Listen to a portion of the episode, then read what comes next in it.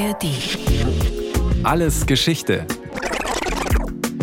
Ein Podcast von Bayern 2. In der ARD Audiothek.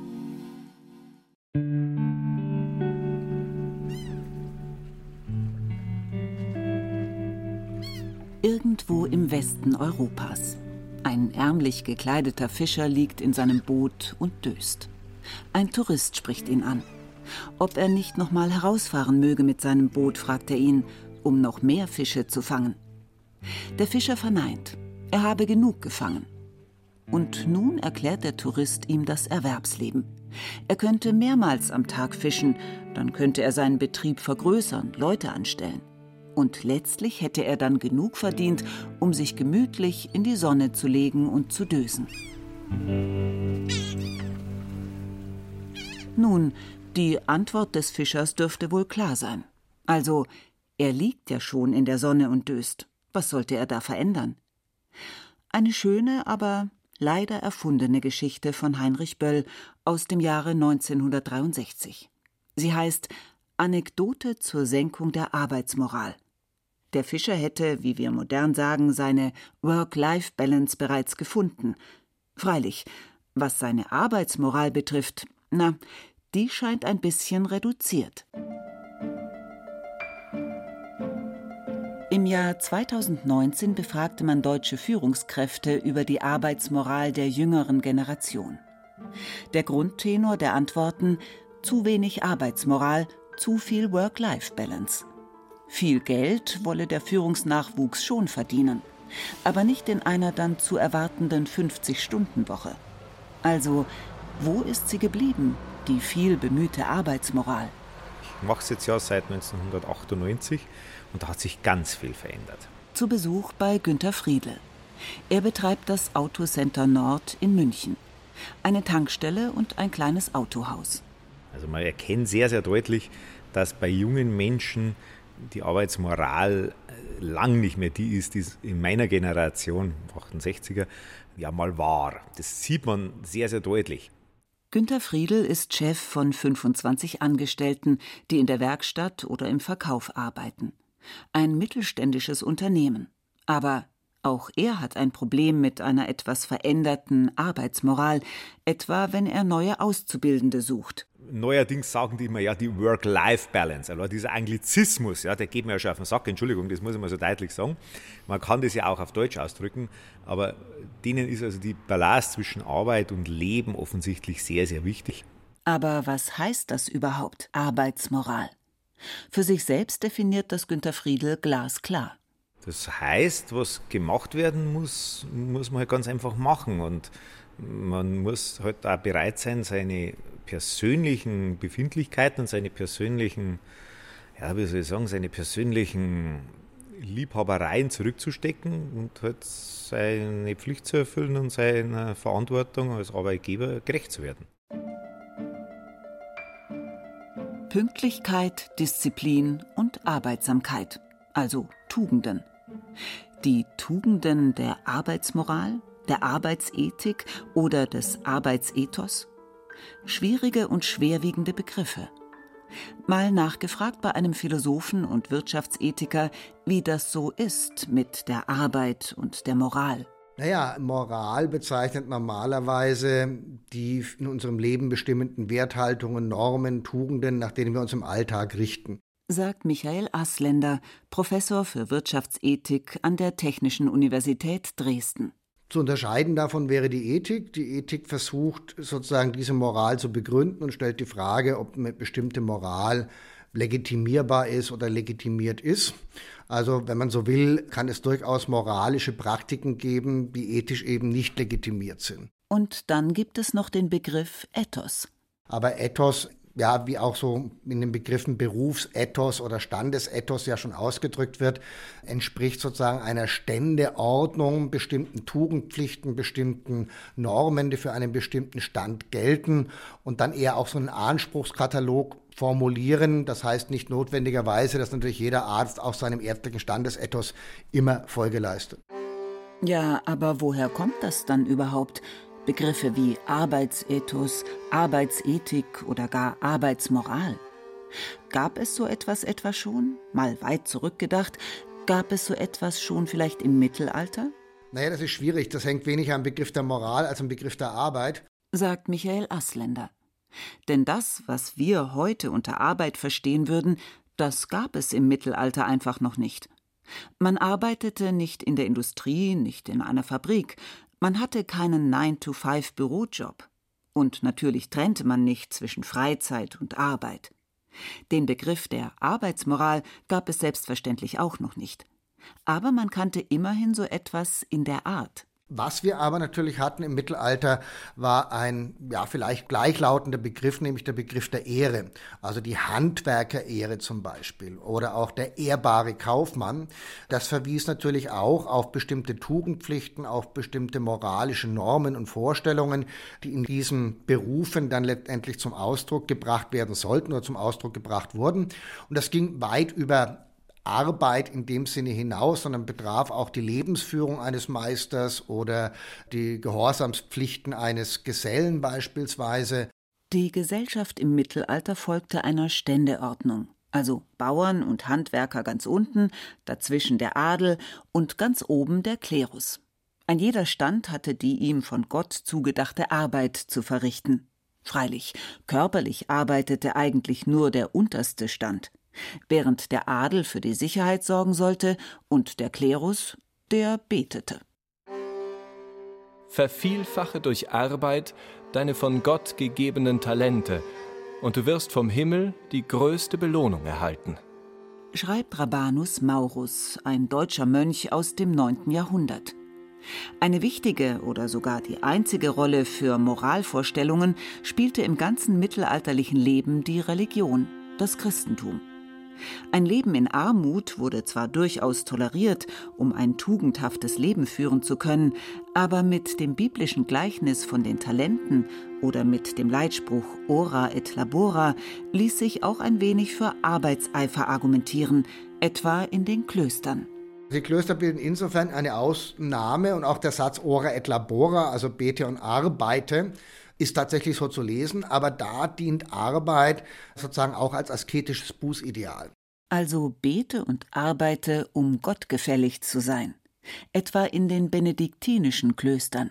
Und das geht so weit, dass zum Beispiel in den Regulae Benedicti, also in den Regeln des heiligen Benedikt, Benediktinerorden, äh, klar vorgegeben wird, wie viele Stunden am Tag der einzelne Bruder sich dem Gebet zu widmen hat, äh, in welcher Reihenfolge Gebet und Arbeit aufeinander folgen sollen, etc. Das hat aber so einen religiösen Anspruch und ist nicht so in diesem, ja, eher, ich arbeite, um Geld zu verdienen. Ja, die Frage, was arbeitest du, womit verdienst du dein Geld? Also in dieser Konnotation eben nicht gedacht. Kein Gewinn ohne Schmerzen.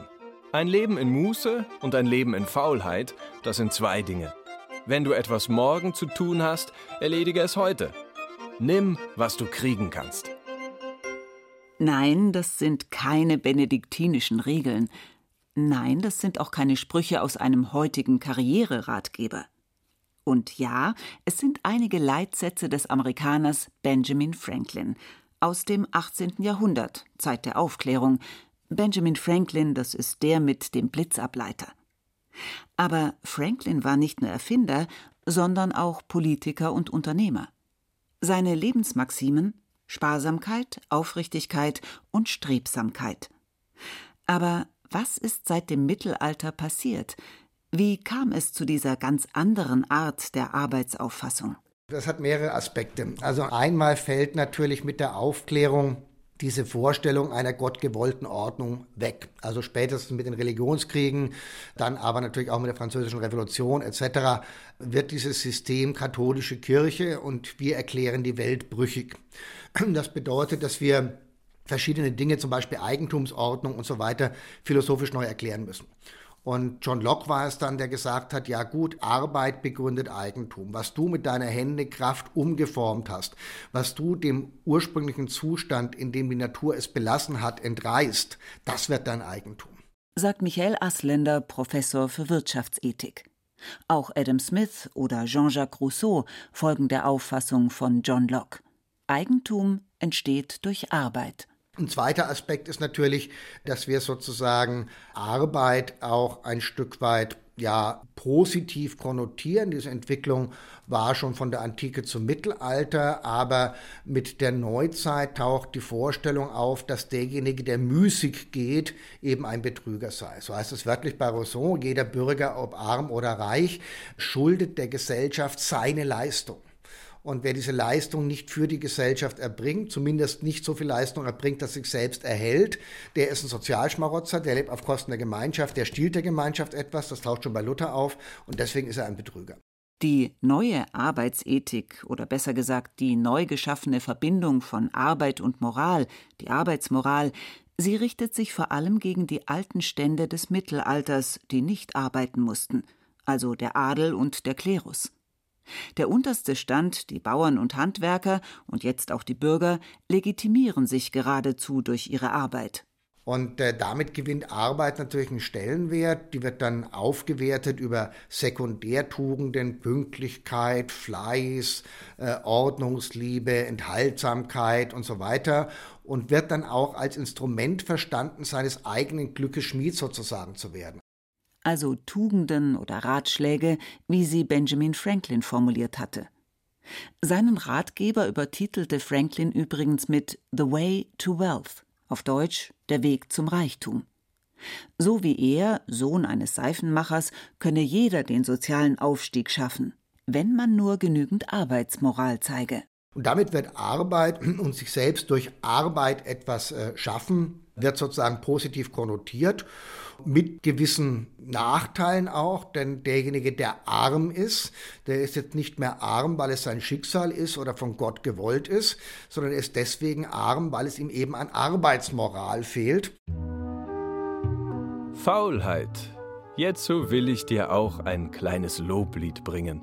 So schreibt der Dichter Gotthold Ephraim Lessing Mitte des 18. Jahrhunderts. Ein Lob der Faulheit. Höchstes Gut, wer dich nur hat, dessen ungestörtes Leben. Ach, ich gähn, ich werde matt. Nun, so magst du mir's vergeben, dass ich dich nicht singen kann. Du verhinderst mich ja daran. Lessing konnte es sich erlauben, sich ironisch mit der Faulheit auseinanderzusetzen. Aber auch er musste einem Brotberuf nachgehen, er war Bibliothekar, um nebenher als Dichter glänzen zu können. Für denjenigen Zeitgenossen dagegen sah es düster aus, der nicht arbeiten konnte oder wollte, oder dem schlichtweg die Arbeitsmoral fehlte. Und damit wird er natürlich so ein bisschen zum gesellschaftlichen Antityp. Ja, also er ist derjenige, der auf Kosten der Gemeinschaft lebt und in der praktischen Konsequenz schickt man den dann in ein Arbeitshaus, ja, im Englischen so schön genannt Houses of Correction, ja, da muss man etwas gerade biegen, was schief gewachsen ist, das muss man korrigieren, ja, und da muss man diesen Leuten mit äh, teilweise drakonischen Maßnahmen Arbeitsfleiß anerziehen. Arbeitshäuser gab es in England bis Anfang des 20. Jahrhunderts. Die Idee dahinter? Man wollte den Nichtarbeitenden und vor allem den Armen einbläuen, mit Arbeit und Moral könnten sie ihr Leben verbessern. Freilich, auch in Deutschland war Armenunterstützung an Bedingungen gekoppelt. Man musste sich um Arbeit bemühen. Und irgendwie gilt das bis heute. Wir sind eine Jugendberatungsstelle für 16- bis 25-Jährige im Großraum München. Zurück in der Gegenwart. Zu Besuch bei Albrecht Schnabel. Er ist Diplompsychologe und arbeitet in der Kolping Bildungsagentur in München. Hier setzt er sich für junge Erwachsene ein. Und da unterstützen wir aber auch ganz konkret beim Bewerbungsprozess, Praktikumssuche, aber auch bei allen anderen Themen, die sozusagen die berufliche Orientierung hemmen oder stören. Das nennt man vermittlungstechnische Handicaps. Das kann sein schwächere Leistungsfähigkeit oder Probleme, die äh, zwischen mir und der beruflichen Passung oder Erfüllung stehen, sowie Schulden, drohende Obdachlosigkeit, Armut, kein Geld. Da muss man äh, schauen, dass man Arbeitslosengeld oder Arbeitslosengeld 2 beantragt, diese Sachen. Die Kolping Bildungsagentur geht letztlich zurück auf Adolf Kolping, ein katholischer Priester aus dem 19. Jahrhundert, dem die soziale Frage wichtig war. Also es kommt ja schon von Adolf Kolping, diese Werte oder diese These, wenn du Arbeit und Unterkunft hast, dann kann sich die Persönlichkeit entwickeln und du kannst emporwachsen als junger Mensch, also sozusagen wertvoller werden, für dich, aber auch für die Gemeinschaft. Kolping sah die Auswüchse der Industrialisierung. Ihn berührte das Schicksal vieler Handwerksgesellen, die unter teils prekärsten Umständen ihr Leben fristeten. Kolpings Ziel? Man muss sich für diese Menschen einsetzen, ihnen Religion, familiären Halt und vor allem Bildung vermitteln. Heute hilft die Kolping Bildungsagentur Heranwachsenden, sich im Arbeitsmarkt etablieren zu können. Und da spielt natürlich auch Arbeitsmoral eine Rolle. Aber was bedeutet Arbeitsmoral heute, etwa aus Sicht eines Psychologen? Albrecht Schnabel. Ich würde sagen, hängt zusammen mit der Motivation. Je eher ich die Tätigkeit, also die, die Inhalte der Arbeit äh, mag an sich, umso besser ist, glaube ich, meine Arbeitsmoral. Also je intrinsischer ich motiviert bin, umso besser ist die Arbeitsmoral, würde ich sagen. Je extrinsischer, umso, sagen wir mal, normaler, aber auch ein bisschen mittelmäßiger ist die Arbeitsmoral. Intrinsisch und extrinsisch sind Begriffe aus der Motivationspsychologie. Intrinsisch heißt, man kann sich selbst begeistern, man ist von sich aus mit Freude bei der Sache. Extrinsisch, das heißt, die Motivation soll von außen kommen, in der Arbeit etwa vom Chef, also begeistere mich. Und das ist aber eher schwierig, weil bei erwachsenen Menschen, auch bei jungen Erwachsenen, wenn sie das immer äh, benötigen, so die Begeisterung von außen, das geht ins Extrinsische, dann muss man immer sozusagen Energie zuführen als Vorgesetzter oder Unternehmer oder Inhaber. Und das ist schon ein anstrengender Prozess. Heutzutage hängt die Arbeitsmoral von vielen Faktoren ab. Natürlich sind da immer noch die Sekundärtugenden aus der Zeit der Aufklärung oder sogar des Mittelalters, wie Pflicht, Pünktlichkeit und Disziplin, die man erwartet. Aber es kommen auch neue Tugenden, neue Skills dazu. Etwa die Teamfähigkeit.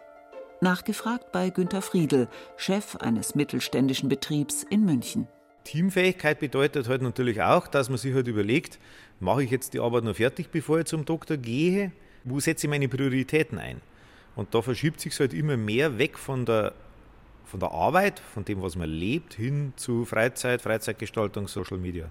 Dieter Frei, für den ich früher lang an der Uni gearbeitet habe, der hat es auch manchmal noch überspitzter gesagt, freizeitorientierte Schonhaltung.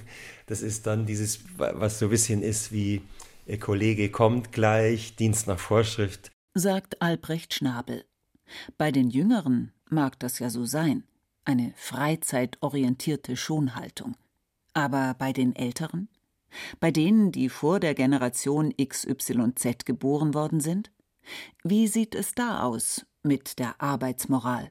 Meine Erfahrung ist die, dass die älteren Mitbürger und Arbeitnehmer einfach noch eine andere Arbeitsmoral besitzen wie jüngere. Ist das nicht das jahrhundertealte Klagelied einer älteren Generation über die jüngeren, die das Althergebrachte, die alten Werte nicht mehr zu schätzen wissen? Günter Friedel. Denke ich nicht. Ich denke es deswegen nicht, weil die Anforderungen sich ja nicht wesentlich geändert haben. Noch immer, also zumindest in dem Bereich, wie wir ihn arbeiten, in dem klassischen Beruf, den wir betreiben, das ist ja Handwerk, das ist ja ein, ein Handelsberuf. Im Autohaus ist es Handwerk, in der Tankstelle ist es ein Verkauf. Das sind die Anforderungen ja nicht an die Grundsozialität des Menschen. Die haben sich ja nicht verändert. Auch der Wirtschaftsethiker Michael Asländer sieht eine Veränderung der Arbeitsmoral in den letzten Dekaden. Was sozusagen die Arbeitsteams, sage ich jetzt mal, der 60er, 70er Jahre auszeichnet, waren drei Dinge. Nämlich einmal eine verdiente Autorität. Das heißt, der Meister war Meister, weil er mehr konnte, weil er mehr Erfahrung hatte, weil er mehr Verantwortung trug. Und das hat man respektiert. Das zweite war so eine starke Gruppensolidarität, die auch was mit Respekt zu tun hatte. Also man respektierte sich in der Gruppe, man hatte Achtung vor dem, was der andere mehr konnte, aber man hat sich auch unterstützt etwa wenn einer das Wochenende zu stark genossen habe. Man habe den Schwächeren im Team geholfen oder sogar den Chef oder die Chefin unterstützt, wenn der oder die Fehler gemacht hatten, weil man sich natürlich auch privat kannte. Nur dieser Gruppenzusammenhalt scheint heute nicht mehr in dem Maße wie einst zu existieren. Der wird natürlich brüchig, wenn wir sozusagen ein Management haben, das permanent ausgetauscht wird. Ja, also im Sinne, ich mache Karriere, ich gehe zu einer anderen Firma, dann habe ich morgen wieder einen neuen Vorgesetzten und wird natürlich brüchig, wenn ich nur noch ja temporäre Arbeiter habe, wenn ich nur noch Leiharbeiter habe. Zurück an die Westküste Europas.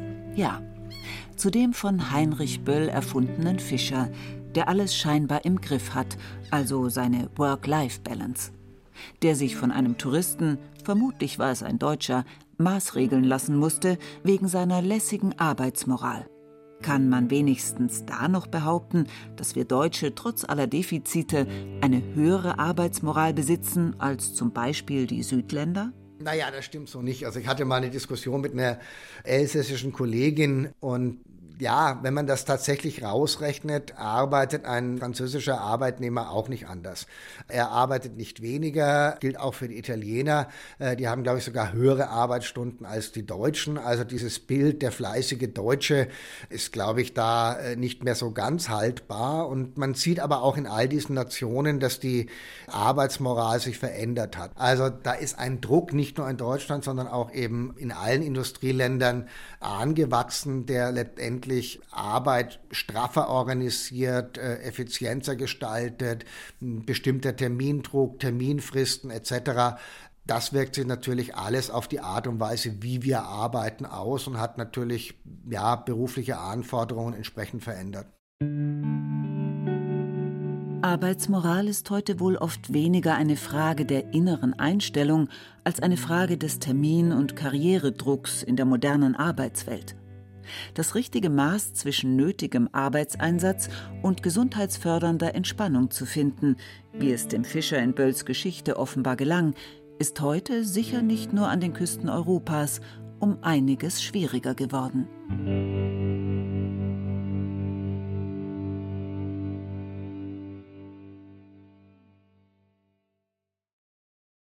Das war Alles Geschichte, History von Radio Wissen aus der Staffel An die Arbeit Diesmal mit der Folge Die Arbeitsmoral von Martin Trauner. Gesprochen haben Rahel Comtesse und Benedikt Schregle, in der Technik war Susanne Herzig, Regie Martin Trauner, Redaktion Iska Schregelmann. Lust auf noch mehr Geschichte? Dann können Sie oder könnt ihr alles Geschichte History von Radio Wissen abonnieren. In der ARD Audiothek oder überall, wo es Podcasts gibt. Und wer noch mehr zu diesem Thema hören oder schauen möchte, da lohnt sich ein Blick in die Shownotes. Und jetzt noch ein Podcast-Tipp von uns. Wie wir ticken. Wie wir ticken. Wie wir ticken. Euer Psychologie-Podcast. Große Gefühle und kleine Abenteuer, Liebe und die Kunst, sich zu streiten. Wie kann Versöhnung gelingen? Was macht Frauenfreundschaften aus? Was hilft gegen das ewige Aufschieben? Solche Fragen beantwortet der neue Psychologie-Podcast der beiden Podcast-Champions Radio Wissen und SWR2 Wissen. Lebensnah und wissenschaftlich fundiert nimmt euch unser Podcast Wie wir ticken mit in die Welt der Psychologie. Wir fragen, wie Gefühle, Gedanken und Verhaltensweisen entstehen und warum. Wir reden über Sehnsüchte und Süchte, wir klären auf über psychische Erkrankungen, gehen zurück in die Kindheit und wir sagen, wie ihr euch und andere besser verstehen könnt. Wie wir ticken, euer Psychologie-Podcast von Radio Wissen und SWR2 Wissen. Alle Folgen findet ihr in der ARD Audiothek.